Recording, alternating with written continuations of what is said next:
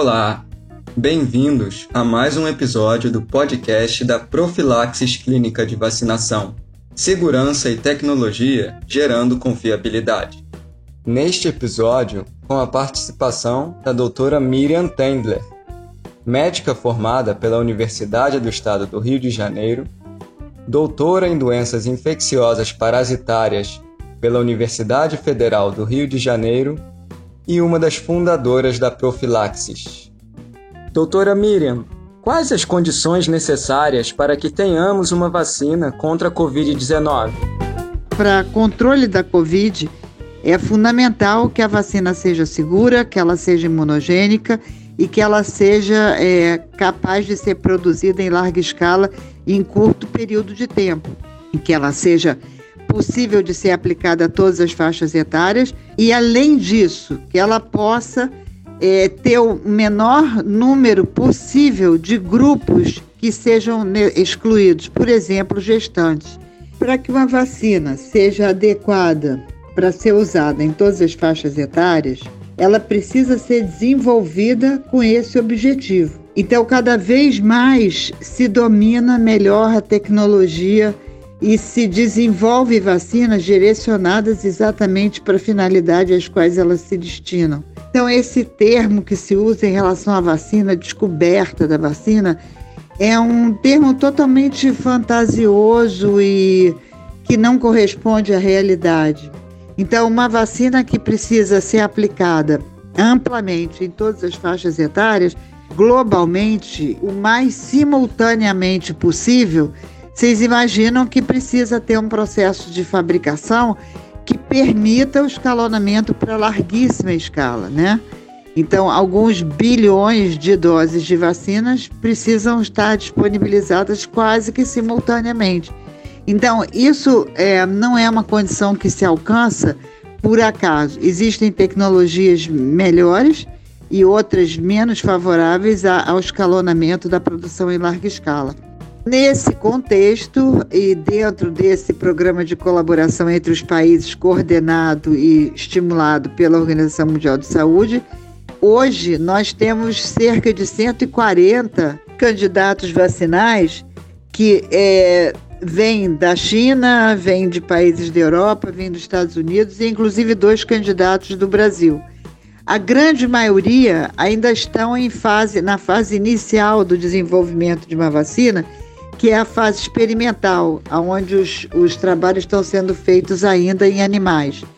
E é fundamental para que uma vacina ou qualquer um produto é, farmacológico chegue ao seu final, seja concluído e disponibilizado para as pessoas, ele passe por todas as fases que são bem estabelecidas hoje em dia. Então, dentro, dentre os 140 aproximadamente candidatos vacinais aprovados pela Organização Mundial de Saúde, só 10 vacinas candidatas é que já estão em fase clínica, ou seja, passaram pela fase de identificação do princípio ativo, pela fase experimental, foram submetidos aos, aos órgãos regulatórios dos seus países e aos critérios da Organização Mundial da Saúde e hoje estão em testes clínicos humanos. É, é bem emblemática a maneira como se desenhou esse cenário e eu acho que vale a pena um comentário. Por exemplo, as três vacinas que estão numa fase mais avançada da, dos testes clínicos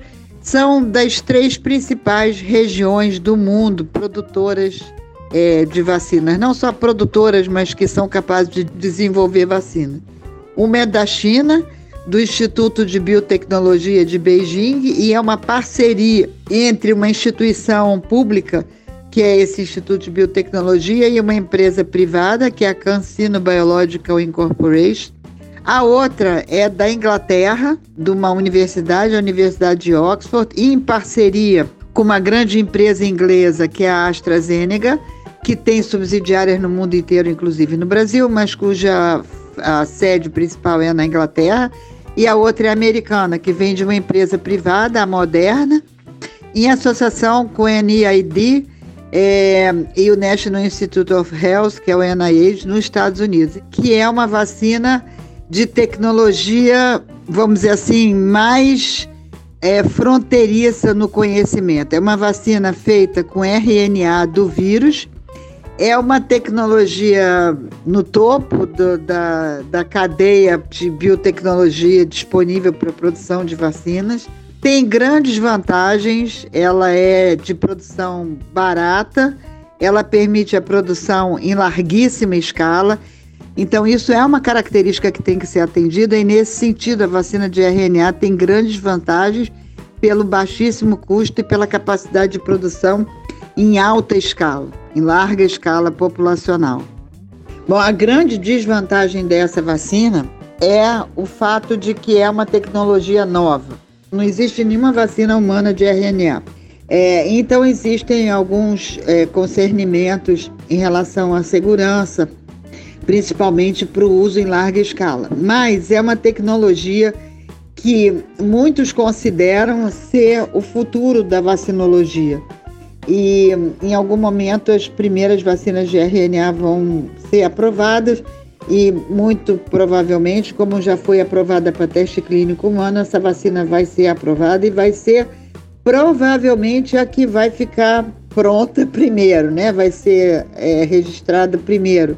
E como ela é passiva de ser é, é, produzida muito rapidamente, pode ser que seja a primeira disponibilizada. E a outra vacina que está em fase avançada, está em fase 2 e 3, é exatamente a vacina da Inglaterra, a vacina da Universidade de Oxford, em parceria com a AstraZeneca. Essa parceria significa o seguinte: a AstraZeneca, que é uma empresa inglesa, licenciou a vacina da Universidade de Oxford. E essa é a vacina que está sendo testada no Brasil e que fez uma parceria com o Brasil através da Fundação Oswaldo Cruz, que é um fato extremamente importante para nós aqui no Brasil. Então, essa semana a Fiocruz divulgou uma mesa redonda com a participação da presidente e outras pessoas da presidência e de Biomanguinhos, a direção de Biomanguinhos, que é o segmento de produção de vacinas da Fiocruz que é quem produz vacinas para o Ministério da Saúde, que estão na rede pública brasileira. E essa parceria tem vários aspectos muito importantes.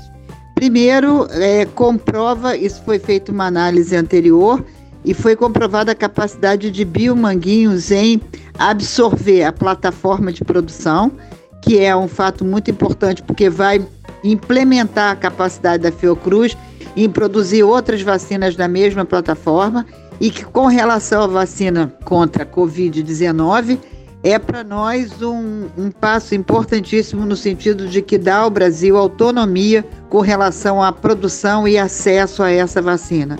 Então, uma preocupação que se tinha desde o início, quando foram anunciados os avanços e a, e a identificação de vacinas já em fase avançada de testes clínicos, era o acesso de, de cada país e principalmente o nosso acesso a essas vacinas numa fase precoce, né? E com isso a gente tem um acesso garantido, pelo menos simultaneamente, aos países ricos, aos países do hemisfério norte.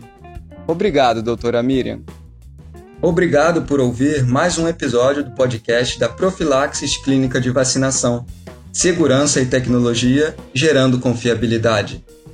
E lembre-se, durante a pandemia de Covid-19, se possível, fique em casa.